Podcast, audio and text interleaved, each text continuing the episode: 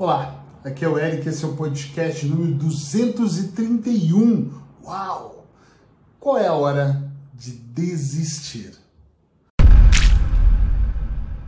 Hoje eu quero trazer um tema que me perguntaram essa semana ainda e que ficou na minha cabeça por um tempo, aqui pulando de um lado para o outro, e a pessoa mesmo sugeriu para mim, isso podia dar um bom podcast. Eu falei, é isso, vou responder no podcast. Eu penso que existe um momento, mas é muito pensamento aqui do Eric, que nós fazemos a mesma coisa, talvez não com a mesma intensidade, ou sim, mas que nós temos que parar para olhar se não é hora de desistir. Parece estranho dizer isso, já que eu sou um cara que vem muito aqui para falar de gardir, de fazer, de não desistir, que nós temos que alcançar o objetivo. Mas um cliente, um cliente recente até, me diz assim: é que eu acompanho você, mas eu fico pensando muito, muito, muito. Pensei muito antes de, de iniciar esse trabalho, e agora que eu iniciei, eu queria muito te perguntar isso. Será que não tem coisas na vida casamento, vida pessoal, principalmente, o caso dele era profissional, mas principalmente na profissão, será que nós não temos que pensar que existe uma linha invisível, um momento que eu realmente olho e falo, daqui eu não posso passar, tá na hora de desistir? E ele me fez pensar, e eu até comentei com ele, não vou trazer para cá, senão não dá tempo, de que algumas vezes na minha vida eu fiz coisas por dois, três anos, e fiz e percebi que eu fiz de tudo para aquilo funcionar e não deu certo e eu realmente joguei a toalha, abandonei, fui para a lona e falei chega, isso não é para mim, desisti e recomecei algo diferente. Isso me fez ter um casamento melhor, que é o que eu vivo hoje, me fez eu ter um negócio melhor, que é esse que eu tenho hoje, me fez eu ter estratégias melhores que essas que eu tenho hoje, para mim, que me fazem realmente muito bem. Se eu não tivesse desistido de muita coisa, hoje eu não sentiria essa plenitude em cima do que eu faço. Entende o que eu quero dizer? Só que é muito arriscado para mim falar para você desistir, porque existem pessoas que são de plantão pessoas que desistem. Sabe os desistentes de plantão? Estão esperando uma pequena, mínima chance para levar. Ok, ok, tá bom, então não quero mais, ok, eu me entrego. Não tô mais para isso, vou desistir, vou me separar, vou desistir, não quero mais esse negócio, vou desistir, não vou mais persistir no sonho. E às vezes eu fico numa linha muito perigosa, assim, muito fininha, assim, onde eu posso errar para um lado para o outro. Então, por favor, compreenda, expanda sua mente aqui comigo para você compreender. A dica que eu disse para esse cliente que começou agora, na primeira sessão, ele já enriqueceu a sessão com isso, é, e vou dizer para você é, eu não sei qual é o time para você desistir. Você tem que pensar um pouco no caminho se ele está dando certo ou não. Eu, Eric, principalmente com as pequenas coisas, eu observo muito se elas estão funcionando ou não, se os sinais estão abrindo ou não, se o caminho que eu estou construindo está sendo mais fácil. Tem pessoas que me dizem que vivem uma vida onde tudo é muito difícil. E eu não acho que a minha vida é fácil de eu cruzar os braços e tomar uma margarita na piscina. Eu acho só que as coisas, quando eu vou trabalhando, as portas vão se abrindo, os caminhos vão se abrindo. Uma vez eu gravei um podcast sobre portas que não se abrem. Tem portas que eu até forço ela não se abre, eu falo, ok, deixa aqui, eu volto, hein? E continuo caminhando, porque um dia eu posso voltar, provavelmente eu vou voltar e vou abrir aquela porta, mas naquele momento, com a cultura que eu tenho, com a mentalidade que eu tenho, com a, a energia que eu estou vibrando, não é para aquela porta. Continuo andando. E às vezes eu nunca mais volto. Eu vou vibrando, vou andando no, na direção que está funcionando para mim. E que principalmente me faz bem. Hoje em dia tem muita gente fazendo coisas, vivendo casamentos, tendo amizades que não gostam nem um pouco, mas elas dizem, ah, melhor assim do que sem. É uma pena. Mas ok, vamos, vamos, uma hora você se esclarece disso todas as vezes que eu vou fazendo coisas e elas travam demais, a parceria travou, isso deu errado, o banco deu errado, o negócio deu errado, a sala que íamos alugar deu errado, eu falo, peraí, tem muitos sinais, eu não acredito num, em um só, mas tem muitos sinais aqui que indicam que isso não vai dar certo. Eu não desisto de cara, eu me afasto por exemplo, eu tive uma questão de uma parceria assim, eu falei, preciso que a gente dê 30 dias aqui para a gente ajustar umas coisas. E nesses 30 dias eu percebi que nada dava certo com aquela pessoa naquele negócio. Desfiz o negócio e de repente surgiu uma outra oportunidade de eu lançar, por exemplo, uma plataforma de palestras em áudio que nós vamos lançar agora em breve. E as coisas com essa pessoa aconteceram de maneira incrível. Tudo aconteceu rápido, lindo, maravilhoso. E eu pensei, entende? Ainda bem que eu desisti desse projeto, senão eu não conseguiria abraçar esse. É muito difícil dizer a hora que nós temos que desistir, mas eu recomendo, nem aconselho, recomendo que você se torne um grande observador. Aliás, não é só sobre desistir. Eu acho que nós temos que observar o que nós sentimos. Nós temos que observar o que eu faço e me dá mais conforto. O que eu faço me dá mais desconforto. E, gente, eu não estou falando mais uma vez da margarita na piscina, que é bom também, mas não é isso. Eu estou dizendo do conforto é eu estar tá aqui gravando esse podcast agora aqui no meu escritório, no intervalo entre uma consulta e outra, que eu tenho daqui a pouco, é confortável para mim. Eu gravar na natureza depois da caminhada é confortável para mim. Eu, eu faço uma viagem, gravo no aeroporto, no trem, ou é confortável para mim. Agora, seria desconfortável. Eu conheço pessoas que é desconfortável ligar a câmera e falar, porque elas não sabem o que falar. Fora das, da câmera é uma maravilha, na câmera é. Ai, começam a suar e passar mal. Então não adianta você fazer coisas que sejam desconfortáveis. É nesse sentido que eu estou dizendo, ok?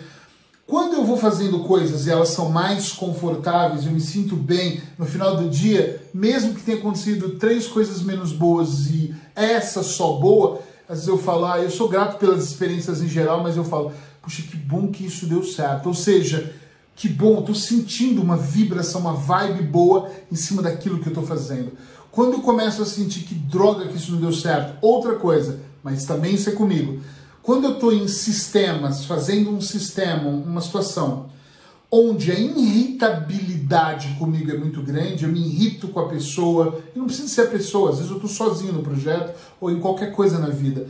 E eu começo a me irritar muito com a maneira como eu tenho que agir ou como eu estou agindo, um alerta também começa a ligar aqui, pip, pip, pip, eu começo a sentir que tem alguma coisa aqui que está menos boa. E aí eu vou observar por que, que eu estou me sentindo dessa maneira exatamente. O porquê que isso não está se encaixando na minha vida. Entende o que eu estou dizendo? É extremamente importante, extremamente importante nós estarmos atentos àquilo que nós sentimos. Tem pessoas que já estão acostumados desde a infância por educação a só agradar o outro. Então a pessoa está mais preocupada, e olha, talvez isso sirva muito para você uma dica dentro da outra, uh, de em agradar. Nós queremos agradar o papai para ganhar um presentinho, queremos agradar a mamãe, aí comemos mais para ganhar sobremesa, queremos agradar os professores, odiamos aquela matéria, mas queremos agradar para ganhar o, o botãozinho de melhor aluno ou o concurso do melhor aluno da escola quando já somos adolescentes. Não sei se na sua escola tinha, na minha tinha. Mas nós começamos a agradar as outras pessoas sem nos preocuparmos que essa sensação em nós também é importante. Não, deixe que ele sinta-se bem, porque parece que eu fui criado para agradar as outras pessoas, entende? E dessa maneira, quando eu olho para isso, eu penso, eu, eu não desisto porque eu tenho medo de ofender outras pessoas. Eu não vou desistir do casamento porque tadinha minha esposa, né? Como ela vai ficar? Eu não vou desistir desse trabalho, porque os meus colegas de trabalho são tão legais, o meu chefe, mas eu não estou preocupado muito comigo. Uma das, da, das formas que eu acho em saber se está na hora de desistir ou não é prestar atenção nos sinais, e outra é observar que como eu me sentiria, depois eu penso nos outros, mas como eu me sentiria, eu sei que os chatos de plantão vão me chamar de egoísta, mas não é egoísmo, é amor próprio, é diferente de ser egoísta. Essa pessoa que começou a trabalhar comigo, ela me disse: Eu preciso saber, porque fazem três anos que eu pego empréstimos, que minha conta está no vermelho, eu já vendi tudo, só falta a casa que os meus pais me deixaram e o meu negócio não decola. Eu acho que é um negócio da minha vida, eu acho que é uma maravilha, ele acha um monte de coisa pelo sonho nós não identificamos ainda, talvez até seja prematura a dica, mas também não estou falando, não, a dica não é sobre ele, é sobre desistir. Nós não, não, descobrimos ainda o porquê que ele não larga o osso, né? Por que ele está ali insistindo. Eu acho que era um negócio, que, por ser um negócio que era do pai que faleceu, ele quer que dê certo, eu acho, não tenho certeza. Mas o fato é que ele trabalha tanto para aquilo funcionar e aquilo não vem funcionando e ele continua fazendo tentar funcionar mas isso já trouxe para ele úlceras, já trouxe um problema cardíaco, já trouxe crise de estresse. Ele está nesse momento com crises de pânico, foi o motivo maior para ele me procurar. Ou seja, as coisas já não andam tão bem no casamento dele. Ele me diz que já perdeu anos de paciência, meses de não cuidar dos filhos e por aí vai. Então, eu não sei se isso já não é dica suficiente para ele olhar. Não vou dizer se ele deve ou não desistir, mas isso não é para ele olhar e pensar que vida ele quer. Eu teve uma época na minha vida que eu queria que eu tivesse institutos pontos de equilíbrio em todo Portugal e depois Europa. Montei a minha sede no Funchal, que é a minha maior clínica até hoje, montei em Lisboa uma clínica menor, com três consultórios, e montei uma pequena no Porto. E me preparava para a expansão, buscava um sócio que investisse, trabalhasse comigo, e fiquei nisso, nessa vibe uma época. Até eu ter dois pneumotórax em 2017 para 2018 e ficar seis meses sem trabalhar e achar por algum momento que eu ia morrer, duas cirurgias, enfim, foi um inferno para mim aquilo.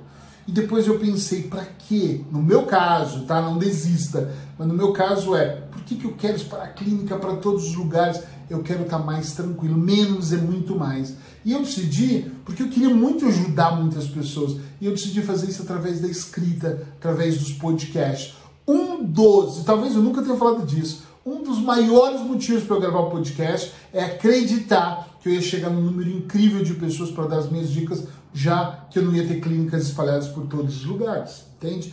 Um dos maiores motivos de eu pôr 600 pessoas, 700 num auditório para me ouvir e sempre gratuitamente até agora, é justamente porque eu queria que essas 700, 500, 600 pessoas levassem informação para mais uma pessoa e nós duplicássemos, triplicássemos, quadruplicássemos aquele número de pessoas que entender que a vida vale mesmo a pena e que dá para ser feliz.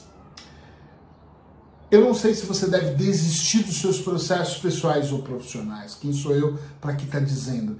Mas eu tenho absoluta certeza que você pode pensar melhor sobre isso, que você pode observar os sinais, que você pode olhar o porquê não sair, por que eu estou dentro, qual é o motivo da insistência. Às vezes nós começamos coisas na nossa vida pessoal ou profissional e chega um momento que você para e nem lembra os reais motivos que te fizeram começar aquela caminhada. Por que, que eu estou nessa jornada? Por que essa jornada é tão difícil? E se você não lembra por que começou, eu não sei se vale a pena continuar nela.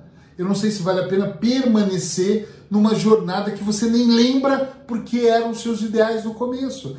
Talvez se você puxar pela memória, você vai, opa, peraí, tô lembrando, e aí talvez venha aquela energia, aquela força, te dê garra para continuar. E talvez você tenha mesmo que desistir. O único detalhe é que se você não observar qual é o melhor momento para você desistir dos seus projetos, do que não está dando certo, vai chegar uma hora que a sua idade vai passar, o tempo vai passar e aí você não vai mais poder desistir, porque você não vai ter mais energia para poder começar mais nada. O que você vai ter é uma coleção de frustrações.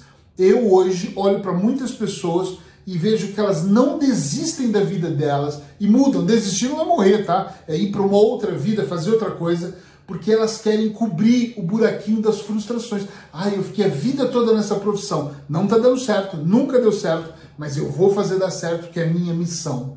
Ah, eu estou nesse casamento a vida toda, nunca deu certo, eu apanho, é mal, eu nunca fui feliz, mas eu já estou aqui, então eu vou até eu morrer. Então nós não percebemos o momento de parar e falar: chega, eu sou humano e eu preciso viver melhor. Então olha os sinais, observa os motivos que te fizeram começar. Olha, se você lembra da trajetória, da garra que você teve no começo e depois escreve aí para mim se você tem algum projeto que você desistiu que vale a pena ou se ainda você está num que está muito na dúvida. Eu vou adorar ler os seus comentários, eu prometo que eu respondo. Abraços hipnóticos e até amanhã. Tchau, tchau.